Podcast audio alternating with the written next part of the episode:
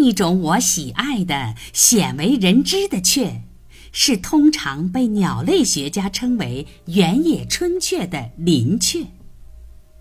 其大小和形态与麻雀相仿，但没有那么显著的斑纹，呈现出暗红的色泽。它喜爱偏僻、石难丛生的原野，在那里。它的歌声堪称是最悦耳的一种。有时它非常响亮，尤其是在初春。我记得，在一个阳光明媚的日子里，坐在依然是光秃秃的四月的林中，一只林雀突然飞到离我几码远的地方。歌声时起时伏，唱了近一个小时。那是一支完美的林中曲，并由于从如此空旷而沉寂的时空中传来，而更为显著。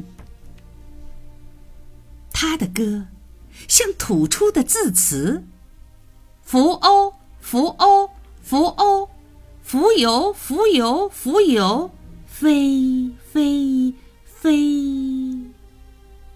以悠扬的高音开始，急促的转向结尾，尾声低沉而轻柔。作为鲜为人知的鸟类，白眼绿鹃或称白眼翔石雀尤其值得一提。此鸟的歌声。并非特别悦耳和轻柔，相反，像电彩鹕或黄鹂的歌声有点生硬和刺耳。但就其勃勃生机、滔滔不绝、演技的高超及模仿能力而言，在我们北部的鸟类中，它却是无可匹敌的。它通常的歌声是有力而响亮的，但如前所述，并非特别悦耳。七卡拉七可，七卡拉七可。它似乎在说着什么，同时将自己藏在低矮茂密的灌木丛中，躲避你机警的寻找，仿佛在与你玩游戏。但是在七八月，如果你与林中的鸟儿相处得很好，就会听到一种罕见的艺术演奏。你最初的印象或许是，在那簇杜鹃花，或那丛湿地月菊树中，隐藏着三四位不同的歌手，每位都想成为合唱的领唱。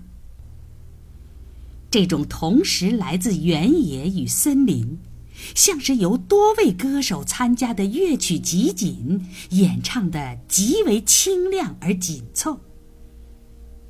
我确信，这时你听到的，是纯正朝东那萦绕不去、经久不息的歌声。假如他模仿的不是那么惟妙惟肖。至少其中也显示出知更鸟、鹪鹩、灰猫朝东、金翼啄木鸟、金翅鸟及歌雀的歌喉。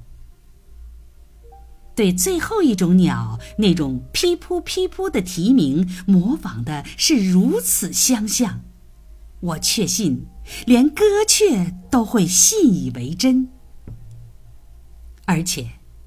整个演奏是如此紧凑，似乎上曲与下曲之间的连接达到了天衣无缝的水准，其效果深沉浑厚，在我听来极为独特。同时，演奏者又留心不暴露自己。然而。曲子中却含有某种有意识的情调，让我感到我的来临与关注得到了理解与欣赏。那显然是一种含有自豪与喜悦，偶尔又带着嬉笑与戏谑的曲调。我相信，只是在罕见的情况下，即当他确信听者是他喜爱的听众时，才会以这种方式演奏。你要寻找他。避开参天大树或林海深处，去湿地那低矮茂密、瑞纹生长的灌木丛中。